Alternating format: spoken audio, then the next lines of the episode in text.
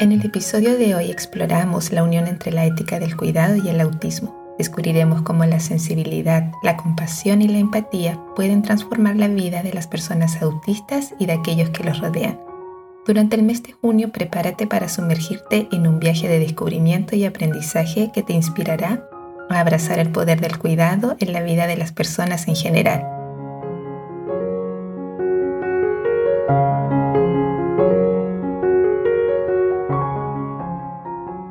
Bienvenido, bienvenida a Café Autista. Yo soy Nel y me alegra que estés aquí. Este es mi espacio. Abordaré distintos temas desde mi experiencia y mirada autista. Espero estés confortable. Comenzamos.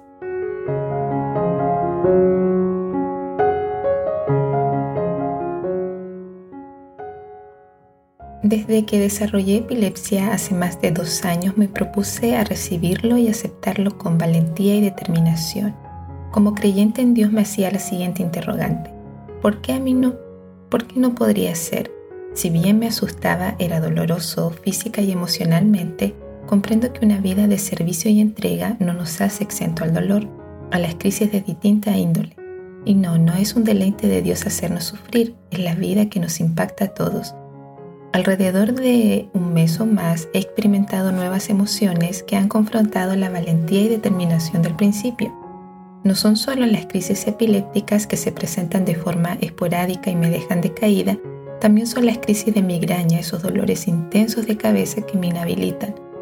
Ambas situaciones hacen que dependan de otras personas, requiere ayuda de mis cercanos e incluso de personas desconocidas si se presentan de manera bruta. Me he sentido molesta, dolida e irritada, no por presentar epilepsia, si frente a los dolores de cabeza me dan ganas de arrancarla, más bien me siento fastidiada por sus implicancias en lo cotidiano. Fastidiada que mi esposo me vea en esos estados tan vulnerables, le he llegado a decir, no quiero que me veas así, quiero ser responsable de mí, no, no ser una persona dependiente. Verme en esas condiciones, sentirme una persona débil, sacudida en su día a día, me enoja. Tener que suspender encuentro con amistades, suspender actividades laborales, mirar con cuidado el calendario antes de agendar cualquier actividad es agotador. Puedo ser flexible y condicionar mis proyectos a mi situación de salud es bueno y es una ventaja, lo sé, pero el desequilibrio y no poder siempre responder de forma autónoma me hace cuestionar y pensar que soy una molestia.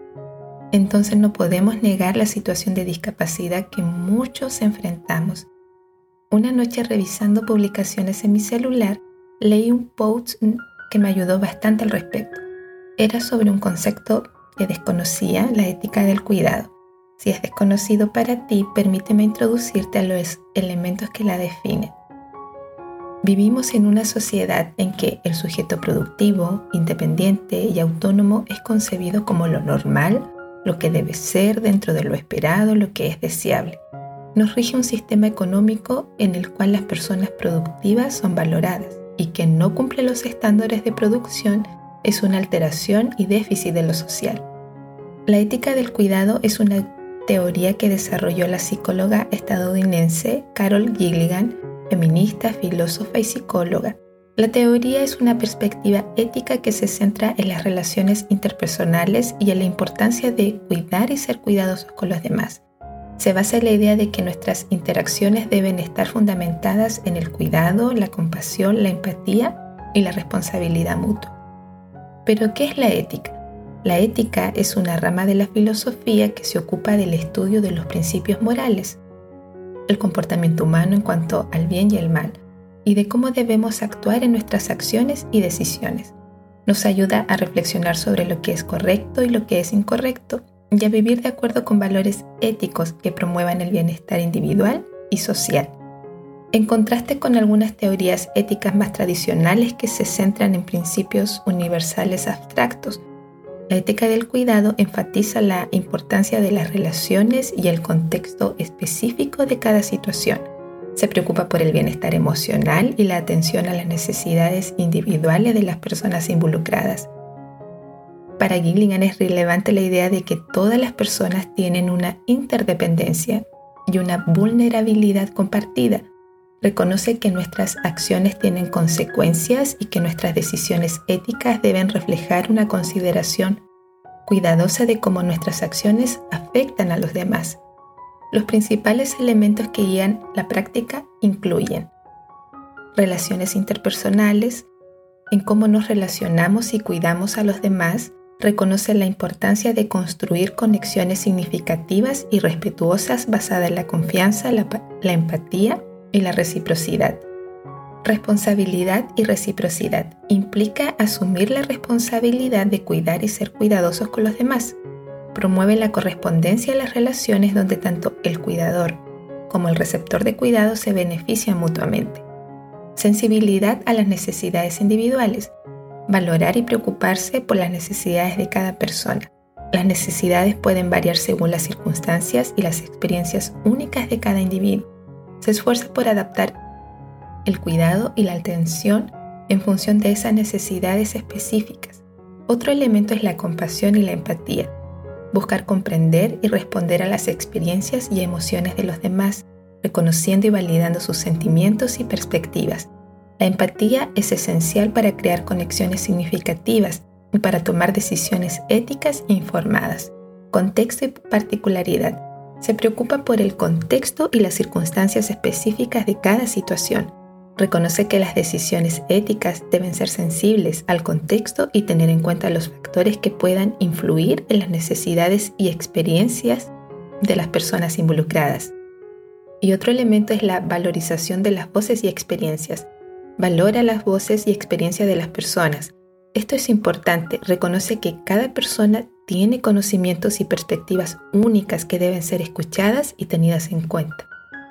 ¿Cómo se aplica la ética del cuidado en personas autistas? La aplicación en personas autistas implica adoptar un enfoque sensible y compasivo que tenga en cuenta las necesidades y las experiencias únicas de cada persona. Algunas formas de aplicar la ética del cuidado en personas autistas son Comprender y aceptar la diversidad dentro del espectro autista. Reconocer que cada persona autista es única en sus fortalezas, desafíos, preferencias y respetar su individualidad. La empatía y la escucha activa. Practicar la empatía al tratar de comprender y compartir las emociones y perspectivas de las personas autistas. Escuchar activamente sus experiencias y necesidades. Brindarles espacio para expresar sin juicio también podemos aplicar al desarrollar ambientes inclusivos y adaptados para las personas teniendo en cuenta las posibles dificultades sensoriales y las necesidades de comunicación. Esto puede incluir la reducción de ruidos, las luces intensas, proporcionar apoyos visuales y ofrecer opciones de comunicación alternativa. Apoyo emocional y apoyo social.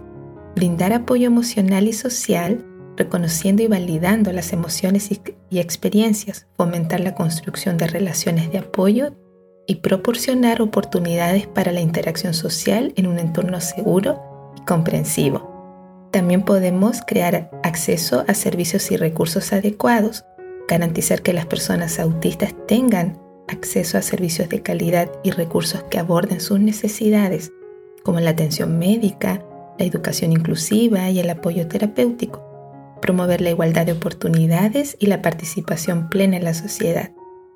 También la promoción de la autonomía y la autodeterminación, respetar la autonomía y la capacidad de tomar decisiones de las personas autistas, apoyándose para que puedan expresar sus deseos y preferencias y participar activamente en la planificación de su propio cuidado. Eso es muy relevante. Una persona autista o alista no puede perder de vista su autonomía y determinación dentro del contexto de sus posibilidades, no descartar sus habilidades y competencias. Por supuesto, no desconocer sus principales necesidades que puedan darse en dicho contexto. Otra autora que trabaja la ética del cuidado es Joan Tronto, también una filósofa y teórica política.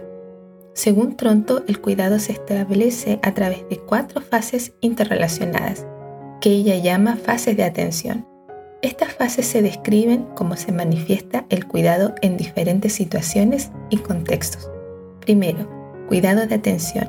Esta fase se refiere a la capacidad de percibir y reconocer las necesidades de cuidado de los demás. Implica estar atento a las personas y a las situaciones que requieren cuidado, así como a las interacciones y dinámicas que pueden afectar su bienestar. La atención es fundamental para iniciar el proceso de cuidado. Número 2. Responsabilidad de cuidado. Una vez que se ha establecido la atención, la fase de responsabilidad de cuidado implica reconocer y asumir la responsabilidad de atender esas necesidades. En esta fase se reconoce que el cuidado no es una opción, sino una responsabilidad moral y ética hacia los demás. Número 3. Competencia de cuidado. La competencia de cuidado se refiere a la capacidad de responder de manera efectiva las necesidades de cuidado identificadas Implica desarrollar las habilidades y conocimientos necesarios para brindar un cuidado de calidad y satisfacer las necesidades de manera adecuada. Mi responsabilidad de entender mi neurotipo, mi responsabilidad como mamá de profundizar y buscar ayuda en cuanto a la crianza. Número 4. Cuidado de cuidadores. Esta fase se centra en el cuidado de aquellos que asumen la responsabilidad de cuidar a los demás, reconocer la importancia de brindar apoyo y recursos a los cuidadores para que puedan mantener física, emocional y mentalmente saludables mientras realizan su labor de cuidado. Pienso que nos es difícil mirar el asistir y cuidar a otros desde una interdependencia, frente a una sociedad tan individualista de ser competentes, saber llevar el ritmo, ser ágiles y flexibles. Se estigmatiza un cuidador y así también a quien debe recibir atención es cosa de pensar en una mamá o papá que prioriza estar el máximo de tiempo con un bebé, con un niño, con una niña.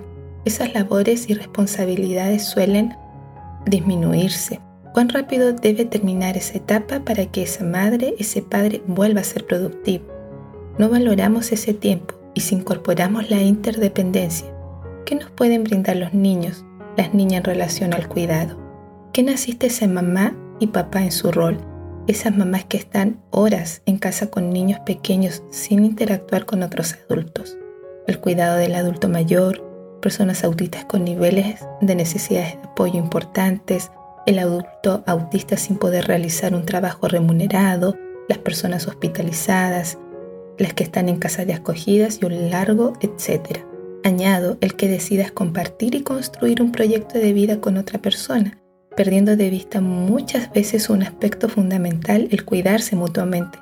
Puedes compartir un mismo techo, pero entre más autosuficiente seas, es mejor.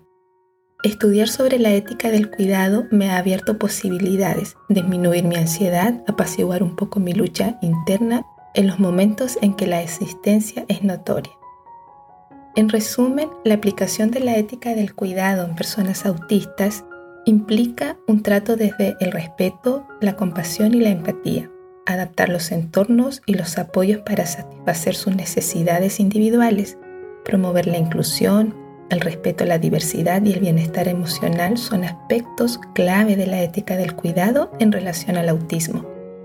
Además, nos insta a valorar y priorizar las relaciones interpersonales, el cuidado mutuo y la atención a las necesidades emocionales y prácticas de los demás. Seguiremos en la reflexión y discusión.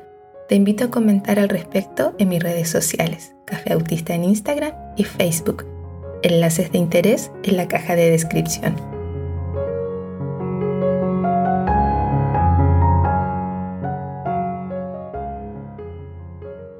Por hoy voy cerrando. Gracias por estar conmigo. No olvides suscribirte y compartir. Me despido afectuosamente.